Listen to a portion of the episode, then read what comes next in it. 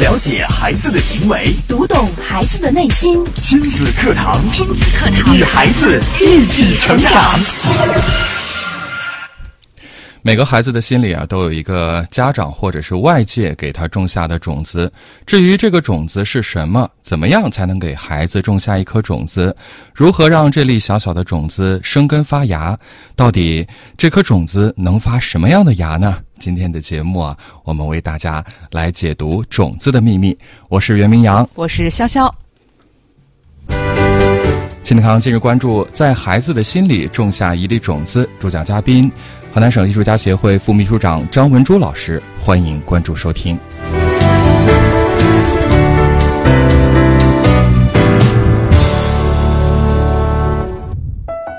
好，我们来请出张老师。张老师，你好。你好，张老师。明阳好，潇潇好。嗯，今天这个标题很有意思，在孩子的心里种下一粒种子。我们请张老师给我们来分享。嗯，首先呢，我想回顾一下我们一起去做那个亲子拜祖，嗯，那个场景。那一天我们出发的时候，应该是下的，呃，不能说是绵绵细雨，中雨了。对，嗯，可以说在那个头一天的晚上哈，我接到了三个电话。那么这三个电话呢，让我心里边非常有感触。嗯嗯，这就让我。突然间想到了，我说我这一期一定要上一个节目。嗯，这个节目呢，就是在你的心里，在你孩子的心里种下一粒种子。这个种子是什么呢？可以是任何东西。那当然，你会让它怎么样发芽呢？也可能你不去浇水，也可能你不去施肥，可能这个种子就无法发芽。也可能你，呃，浇水过多，也可能你施肥过多，你的种子呢？就可能发出来的芽就烂掉了。嗯嗯，那么那天晚上我接到的这三个电话是什么呢？其中有一个很重要的人物给我打电话，他说：“哎，你们这个节那个活动哈，嗯，你看今天下这么大，算了，明天干脆就不要再办了。”哎，我相信明阳和潇潇知道，我们就如果。这个这个活动不办的话，我们将面临的是什么？呃，他说完这句话的时候，嗯，我就说，不管是不管这个发生什么事情，是下刀子呀，还是下冰雹啊，我们都得去。嗯，这个活动必须得办。这是一种承诺。对，前后策划大概有三四个月的时间。对，有几百个家庭报名参与。对，就等着这一天。是。我刚才就明阳说到了这个这个词哈，也是我今天要说的承诺。嗯啊，这是我们对亲子课堂的一份承诺。我接下来接到了两个电话，其中有一个是，嗯嗯，另 另外一个让我很接受不了的电话。怎么？就是我们我们这个活动的呃当天，还有一个呃活动的呃组织者。要占用我们的活动时间啊，然后随意的跟我们说：“你们调到明天吧。”啊我当时我说不行，这个坚决不行，因为我们的活动是这样的：一旦发布出去了，我们这么多的家庭和亲子课堂是。真的是有一份约定在里边，这是我们的承诺，是。我们的公信力在哪儿？我们五百多个家庭说换时间就换时间，嗯，说因为明天下雨了，我们就不做了，嗯，我觉得这个真的是家长给孩子做的一份榜样，嗯，而且呢，我们的家长，我们等于是亲子课堂给家长们和孩子们共同做了一个榜样，嗯，我们这个活动依依然去。照旧去进行了，嗯，而且办得很好。那天早上我们集合的时候，嗯，应该是很多的家庭，很多的人，我们的主持人也好，我们的听众朋友们也好，嗯，孩子们也好，都是起了个大早，对，然后冒着雨跑到那个我们的集合地点，嗯，而且我们因为下雨了，我们要有一个嗯非常准确的时间出发，是。本来雨天就不好走，这样的话就要求我们要更加提早的赶到现场，以防有什么样的不测。对，嗯嗯，那天呢，我们大部分的听众还是如约而至了。是啊，还是给我的感觉是，嗯，还是挺。挺 挺整齐有素的啊。嗯啊，再一个呢，也是我们亲子课堂的听众朋友们、亲粉们才能做到这一点。嗯啊，当然，嗯，其他的我们可能没有不太了解哈。当然，我们我们瞬间觉得我们亲子课堂的这个，嗯，呃，肩上的担子呀，真的很重。是我们一定要继续的好好的做下去。嗯啊，就这一个活动，我们就能够感受到很多很多的。可能我们我们的听众朋友们不知道我们后边做了有多少工作。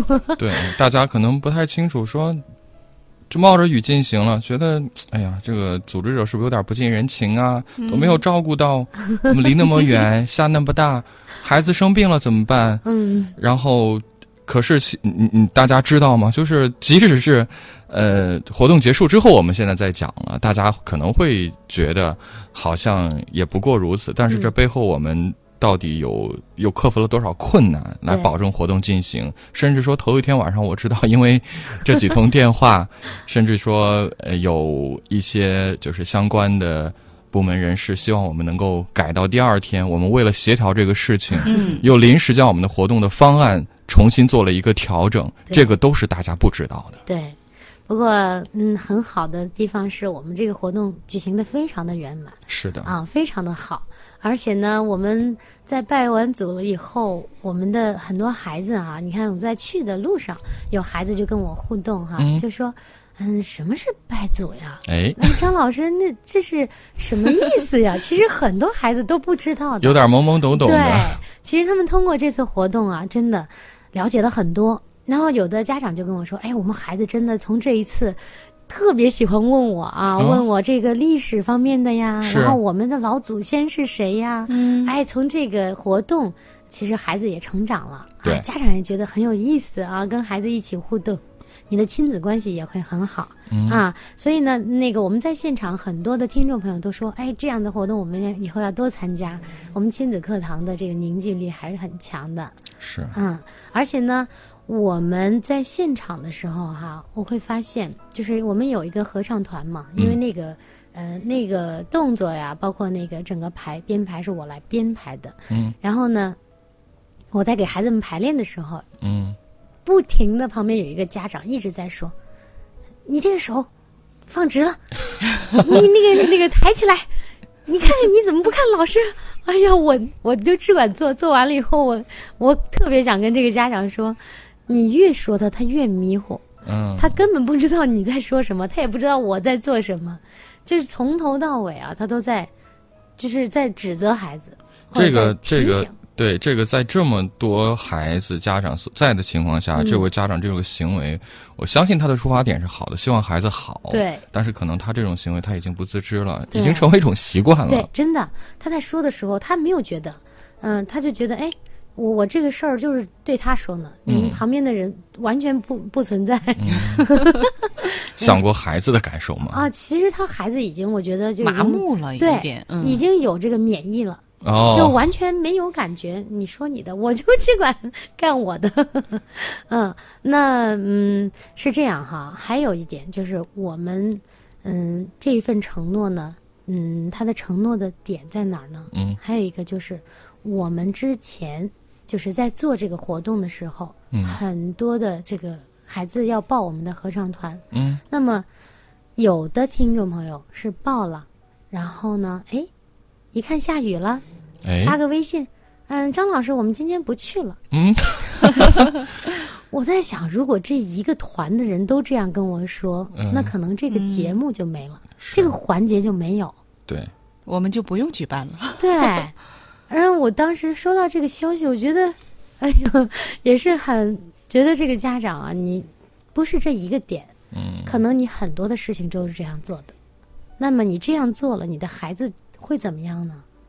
我们自然会想到，嗯，那我们今天呢，嗯，说这个种下种子这个事儿哈，嗯那么提到新政拜祖呢，就提到我上上个礼拜去香港、澳门拜祖，嗯。啊，去香港、澳门拜祖的时候呢，我们的孩子嗯非常的优秀，嗯。可以说是让就是香港、澳门地区的嗯那些呃我们的同胞，同胞们嗯。都觉得，哎呀，我们内地大陆来的孩子真的不一样啊，刮目相看。哎，对，之前他们的认为是可能我们还很落后啊，或者是还有一些别的想法。嗯，这次我们去了以后，他们觉得，哎呀，我们真的有空一定要去嗯去你们那儿再看一看，去内内地去大陆啊，多转转，多嗯联系联系，了解一下，啊，嗯，为什么呢？我们的孩子是这样，从我们呃出发的时候，有很多家长哈、给我打电话，哎呀，张老师啊，你看我的孩子没有自己出门过呀，哎呀，我你看看，嗯、担心那个对，哎呀，我孩子的衣服，我跟您说啊，我放在箱子的哪一个哪一个地方了，您记得给他拿出来啊。然后，哎，我孩子的水杯啊，这个水你需要怎么给他放啊，给怎么给他接水呀、嗯，然后就包括去年我们的优势训练营也是这样哈，很多的家长给孩子就是完全其实是家长离不开孩子，不是孩子离不开家长。嗯啊，当孩子跟家长分别的那一刻，家长啊，甚至是就是两眼含泪，甚至是有一个家长跟我说：“哎呀，我刚才想我儿子呀，想着想着我就坐过站了。哎呦，他因为他去那个呃高铁站的时候，他没没有开车，他就自己坐坐车，坐着坐着就过了，他在想他儿子。哎呦，然后他说：“哎呀，他说张老师啊，我真不敢想象，我一幕一幕的在回想分别的那一刻呀。我想着我的儿子跟我分别的那一刻会哭得稀里哗啦的，然后可能会特别想我。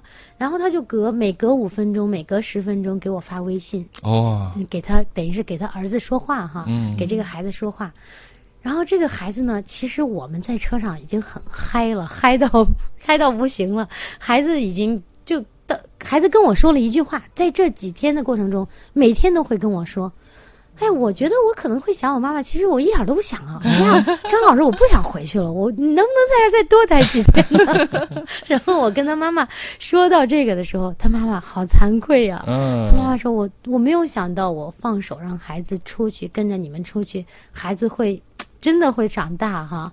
他一直他心里边，因为他孩子才不到七岁。哦，啊，嗯，其实我们我们的概念里边哈，觉得哎呀。嗯，不到七岁的孩子都是小孩子，那么我们去年优势训练营带出去的孩子哈，那其实也都有，甚至有五岁多的、啊，那有六岁的、七岁的、八岁的、九岁的、十岁的不等，啊，那我觉得其实我们的孩子呀是超乎父母的想象的，嗯啊，完全不必担心的啊。我们的孩子，你看出去了以后，首先，嗯，我会做很多的事情，不是家长做的事情，比如说，好，我们先讲规矩、规则啊。第一个规则是什么呢？好，我们一会儿上车要保持安静嗯那可以玩儿，我们尽量把大家安排在一起。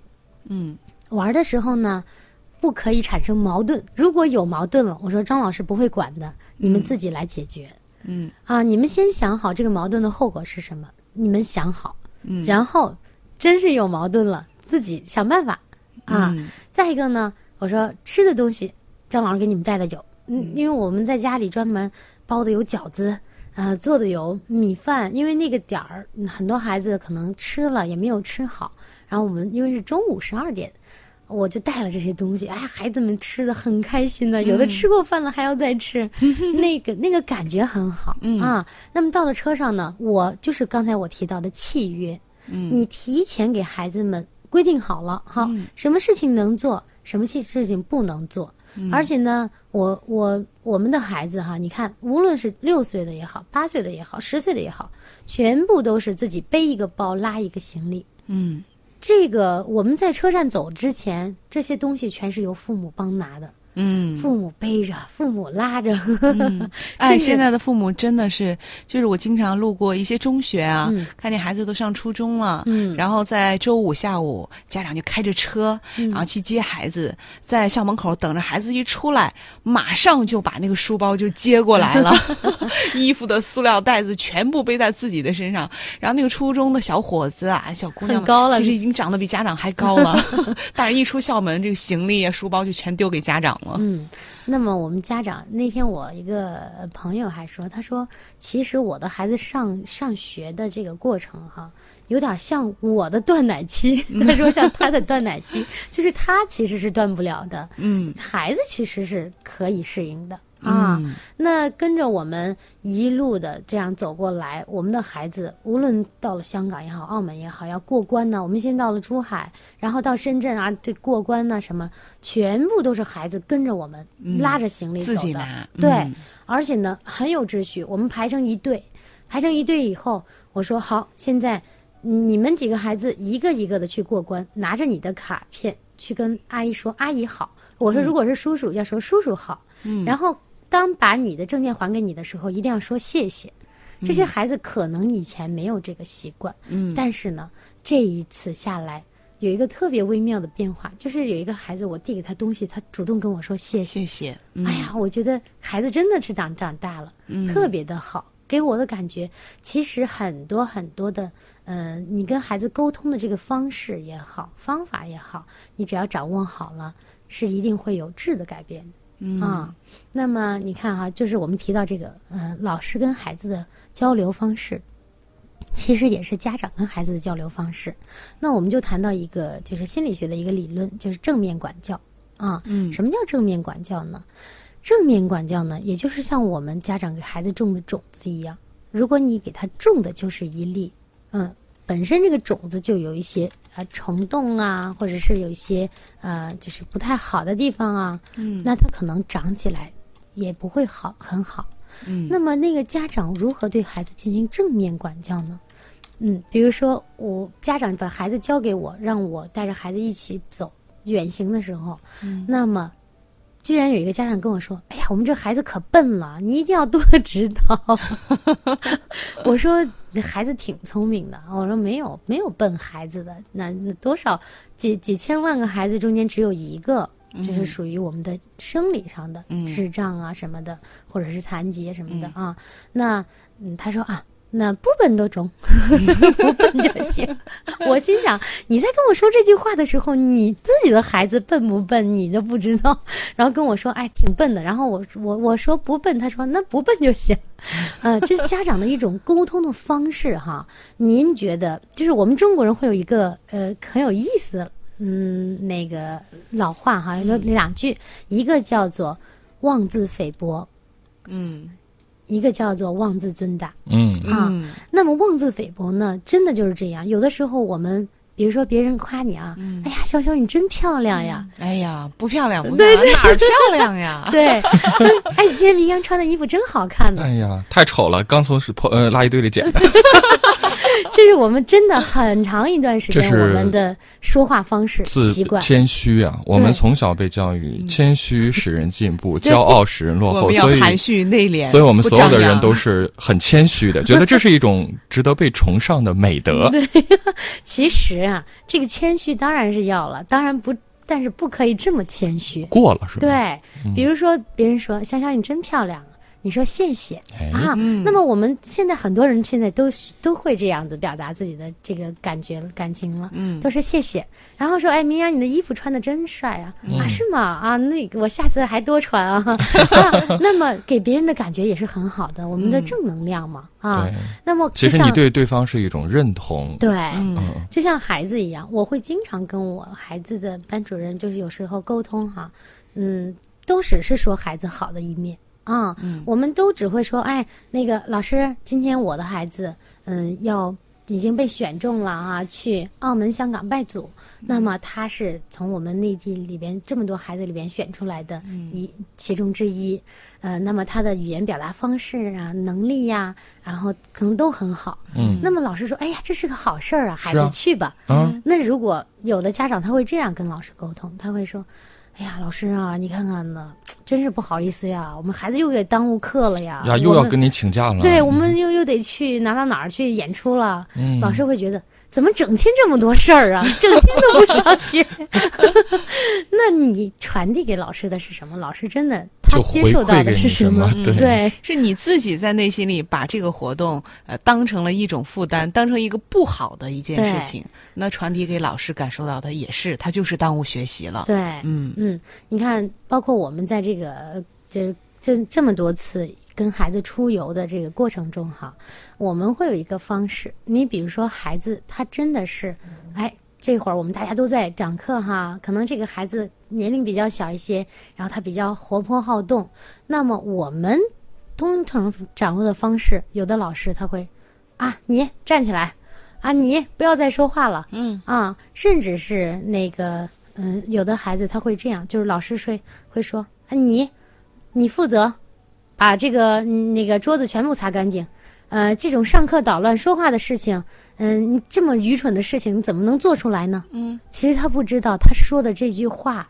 哪怕一点点多添油加醋的这个话语，都会影响到孩子接下来他要做出的这个事情。对啊，那么这个呢，就叫做什么呢？这个呢，就叫做嗯、呃我们的有的叫做自然呃规律，还有一个叫做我们的导向性规律啊。也就是说，我们要让孩子达到一个什么样的结果啊？我们自然让他承受的这个结果和他我们导向性承受的结果是不同的。嗯那比如说有些，嗯、就是我们刚才我们说到这个孩子，如果他在说话，那我们的老师也好，家长也好，就是很多人的时候，你的孩子也是在说呀，在在做呀，你这个时候你应该怎么办呢？怎么才能让他达到一个自己能够自我体验他这个行为啊、造成的一个后果，然后自己来承担呢？嗯，就是呃，课堂上孩子在说话，嗯嗯，我觉得呃，一般的老师都是会直接去呵斥孩子。嗯。然后还有一些老师是故意让他来回答问题，比如说我现在提出一个问题，然后就是就是专门我因为我们在上学的时候经常会这样，然后哪个同学说话，老师就是说，哎，某某某你来回答，然后他肯定答不上来，老师你看我就知道你答不上来，刚才我在讲课的时候你就没有好好听，嗯，那么在我们的一本嗯心理学的书上面啊，嗯，那么也是国外的一个例子。那么这个呃这个事儿发生了以后呢，呃，老师的两种语言风格直接导致了孩子的两种不同的反应嗯和结果。那么第一种反应就是刚才他说，我没有想到你会做出这么愚蠢的事情。指责，那么你需要把桌子擦干净。其实这里边有两个方面，一方面是对的，他可以要求孩子把桌子擦干净。是嗯，擦干净这个事情是他必须要负责的啊。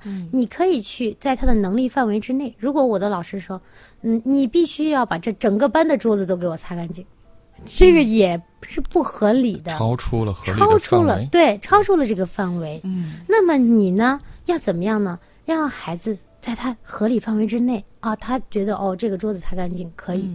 但是你在擦桌子的前提下，你居然又跟孩子说，你居然能做出这么愚蠢的事情。嗯 后来呢，那个这个孩子的家长呢，就嗯不接受老师的这种说法，嗯，跟老师说，我不接受你的这种说法，嗯因为什么呢？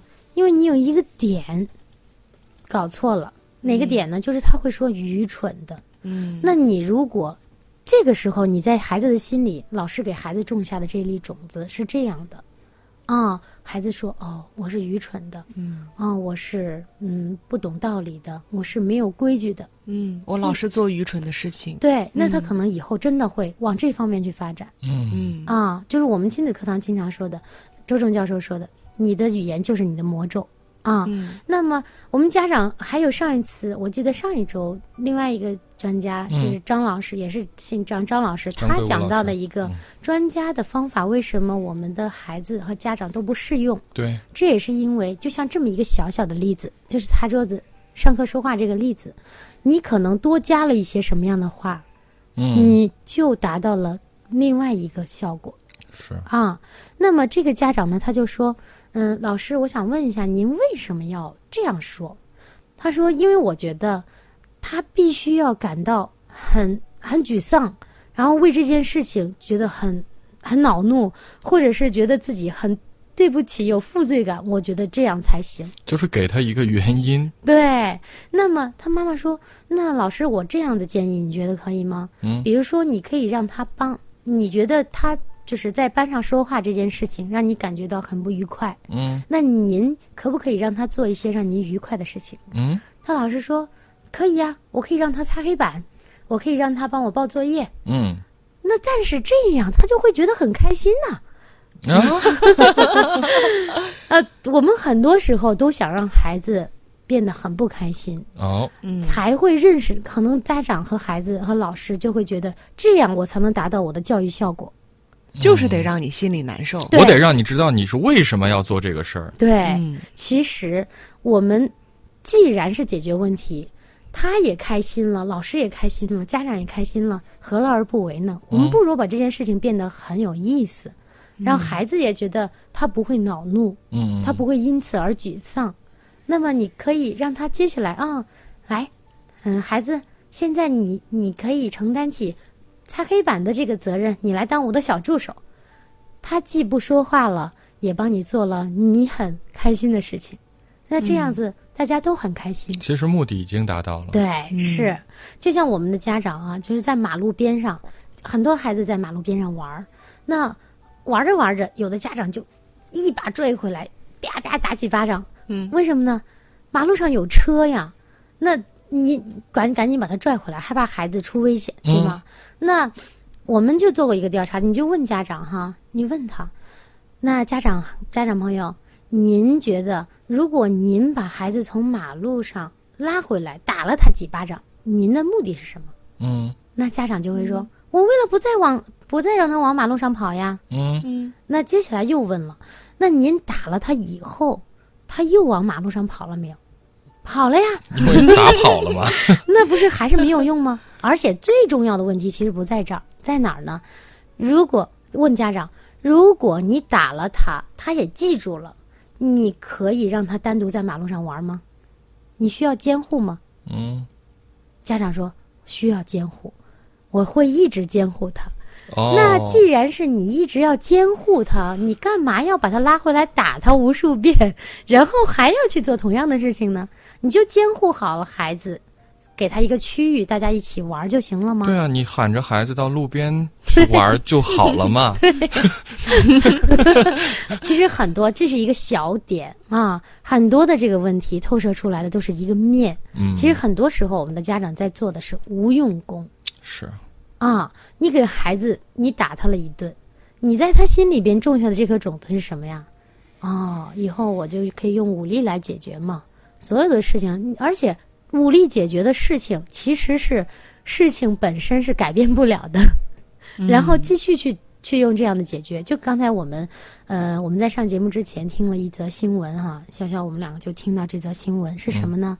就是我们北京的一个一个一个李师傅李先生，他开了一辆车，碰到了我们这个一个快递嗯，快递小哥，结果呢，他下来就很生气的把别人打了一顿。哎，那你打了以后，你接下来就不占理了呀，而且你这件事情没有解决。嗯你做的这些事儿都是无用功，没有解决到问题呀、对呀。后来这个人还因为打人拘留了十天，哦，你说这等于是得不偿失是的，啊！所以这个就是不会解决问题是啊。那么在我们就是去年也好。今年也好，这些这些营里面的孩子啊，包括我们接下来可能还还会有，然后我们的孩子呢就会说，就是呃，在有有的在那儿蹦啊跳啊，那么呃，我我讲课的时候，包括陆源老师讲课的时候，还有嗯其他老师，我们一起做游戏的时候，我们都会很就是观察到每一个孩子，嗯。给每一个孩子安排一个他能够胜任的一个事情，嗯。而且他觉得自己很有很有责任心的责任感的一个角色，就告诉他，让他去做。哎，那他就突然间觉得，哎，我现在有一件事情要做，我、我不能说话了，你别跟我说话。我是有使命感的对，我被这个团队所我是有需要。任务的对，对、嗯特别好。那那么这样一来二去的，那孩子们就就很有规则了、嗯啊。那没有说话的人，然后嗯大家一起玩儿，一起吃，一起喝，大大家会觉得很开心嗯啊，比你从一开始就不停的在吵呀，在说呀，那可能整个旅行的过程也不开心是啊。那么孩子呢，本身他像有些父母哈、为什么我们就是现在大一点的孩子，我们自己带出去？第一是可能父母的寒暑假没有那么多时间，第二呢，有些父母真的是很有意思啊，嗯从头到尾无微不至，孩子的一件衣服得帮他穿上，扣子得帮他系上，嗯啊，你早饭得喂呀。那我们随团去的，我们另外一个就是，嗯，那个一一个嗯桌子上有一个家长，他的孩子跟我们孩子其实一样大，嗯他就是还在喂，然后呢还跟我们说，还一边说着呀，你们这孩子怎么都这么好呀？看着，你看我们这孩子还得喂呢。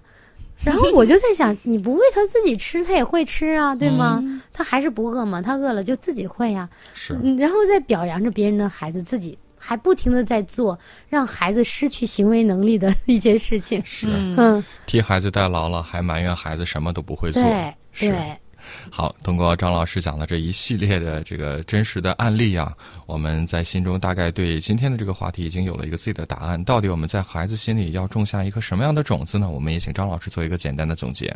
嗯，那么我们所有的家长要给孩子想种下一粒，嗯，你想种下一粒美好的种子也好，种下一粒有尊严的种子也好，种下一粒让孩子开心快乐的种子也好，这都取决于你的方法。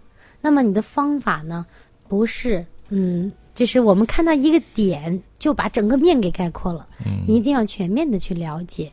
可能因为你做这件事情，同样的事情，您的稍微一个偏差就会造成不同的后果，啊，所以我们的家长呢，从现在开始还是要多学习，啊，多自我成长。然后呢，就是我们家长是孩子的一面镜子，嗯，你只要做好了，慢慢慢慢的，孩子也会做好，给孩子种下一粒种子。好，谢谢张老师精彩的讲解。时间关系，今天节目就这样，感谢大家的收听，也感谢张老师的精彩讲解。明天同一时间，请大家和您不见不散。